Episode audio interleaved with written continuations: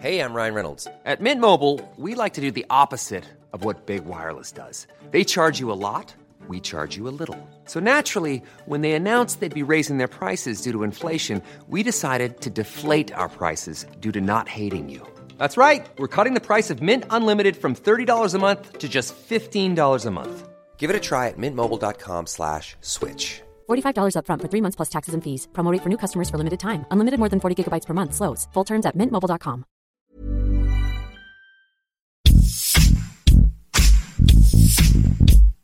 es? ¿Qué hizo? ¿Qué es de él? En este podcast le damos seguimiento a la vida de famosos y no tan famosos, políticos y no tan políticos, y aquellos que siguen dando de qué hablar. ¿Qué fue de...? Realmente se sabe que las almas, las esencias o los espíritus de personas pueden quedar en este mundo por muchas causas, como lo hemos escuchado, pero también puede quedar la esencia magia poderosa que es el amor. Es por eso que los poetas dicen que las personas realmente mueren cuando el olvido las entierra. Los días que marcan el fin de mes de octubre y la llegada de noviembre significan las noches más oscuras y terroríficas del año, debido a la celebración de Halloween y Día de Muertos. En México, uno de los famosos que más investigó y difundió la actividad paranormal fue el locutor de radio Juan Ramón Sáenz, quien durante varios años sembraba miedo en los radioescuchas con el programa La Mano Peluda. Soy Ramón Alfaro, editor web del Heraldo de México, y juntos recordaremos qué fue de Juan Ramón Sáenz.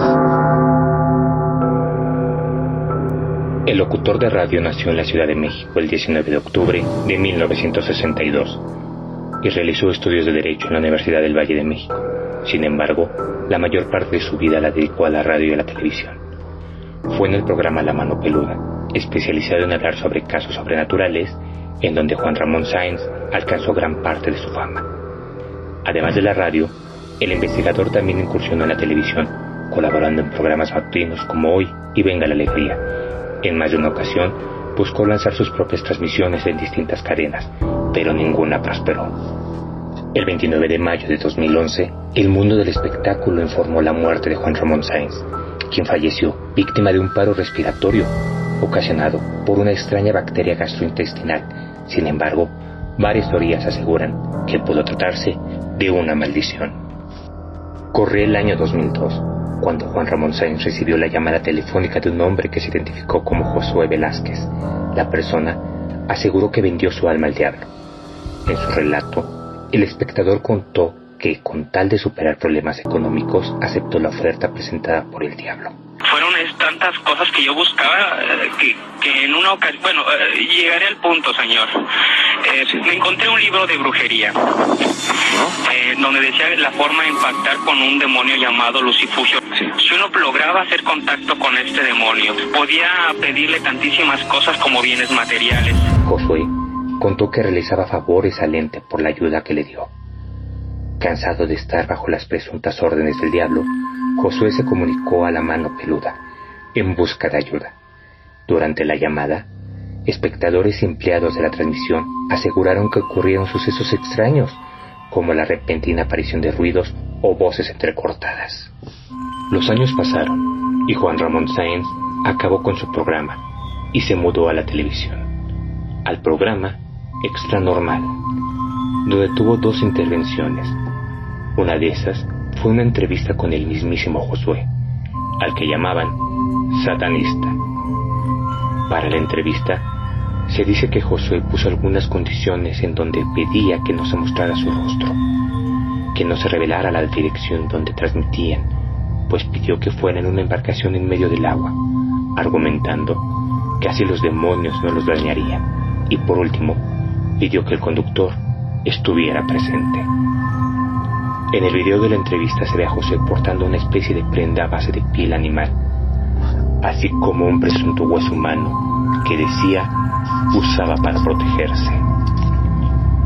Según se cuenta, a todo el equipo los habría saludado con la mano izquierda, a excepción de Juan Ramón, a quien saludó con su mano derecha, en donde presuntamente portaba un anillo.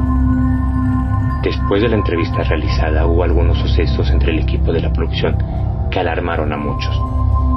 El conductor Mario Estrada fue víctima de un fuerte accidente, mientras que uno de los camarógrafos fue intervenido de urgencia por un problema de salud. Sin embargo, la peor parte fue para Juan Ramón Sáenz, quien tiempo después falleció. Los ataques fueron, para mí también fueron eh, algunos, ¿no? O sea, ataques de qué tipo? Mueven la cama, de que te jalan, estás dormido y te jalan de los pies, sí.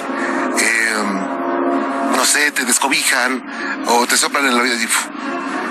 a partir de ese momento, durante 12, dos, tres semanas, estuvieron dando ataques. Y yo le decía al pastor, ¿qué, qué pasa? Eh? Pues es que no les gusta que quieran sacar a alguien que ya tenían en, el, en la olla. No, no les gusta.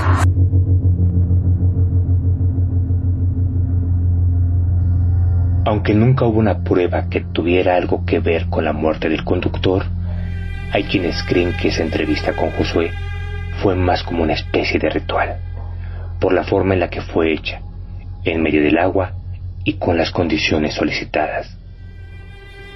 Existen múltiples teorías al respecto.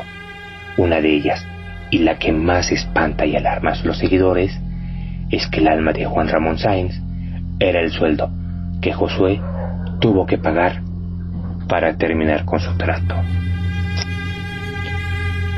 Ya sea verdad o ficción, la vida y muerte de Juan Ramón Sáenz dejó un legado por la forma tan descriptiva para narrar casos paranormales. El trabajo del productor, locutor y también escritor marca un antes y un después tanto para la radio como para la televisión, abriendo, quizá, una de las preguntas más recurrentes. ¿Existe vida después de la muerte? Buenas noches, gracias a ustedes por estar aquí. Una situación muy importante, una entrevista muy importante, una historia, una experiencia que cautivó y que puso los pelos de punta a todo México hace nueve años. Eh, Josué estuvo eh, internado en un en un monasterio donde le ayudaron, digo, la pasó muy difícil, ahorita nos platicará. Nueve años para acá no hemos tenido contacto. Mucha gente en internet decía que era Josué, otros decían José se murió, Josué se murió, otros decían Josué está en un manicomio. Y no, por alguna extraña circunstancia, el destino nos vuelve a juntar. ¿Qué fue de...? Escucha y descarga un episodio nuevo cada semana con algún personaje que seguro no recordabas. Encuéntranos en todas las plataformas digitales de El Heraldo de México.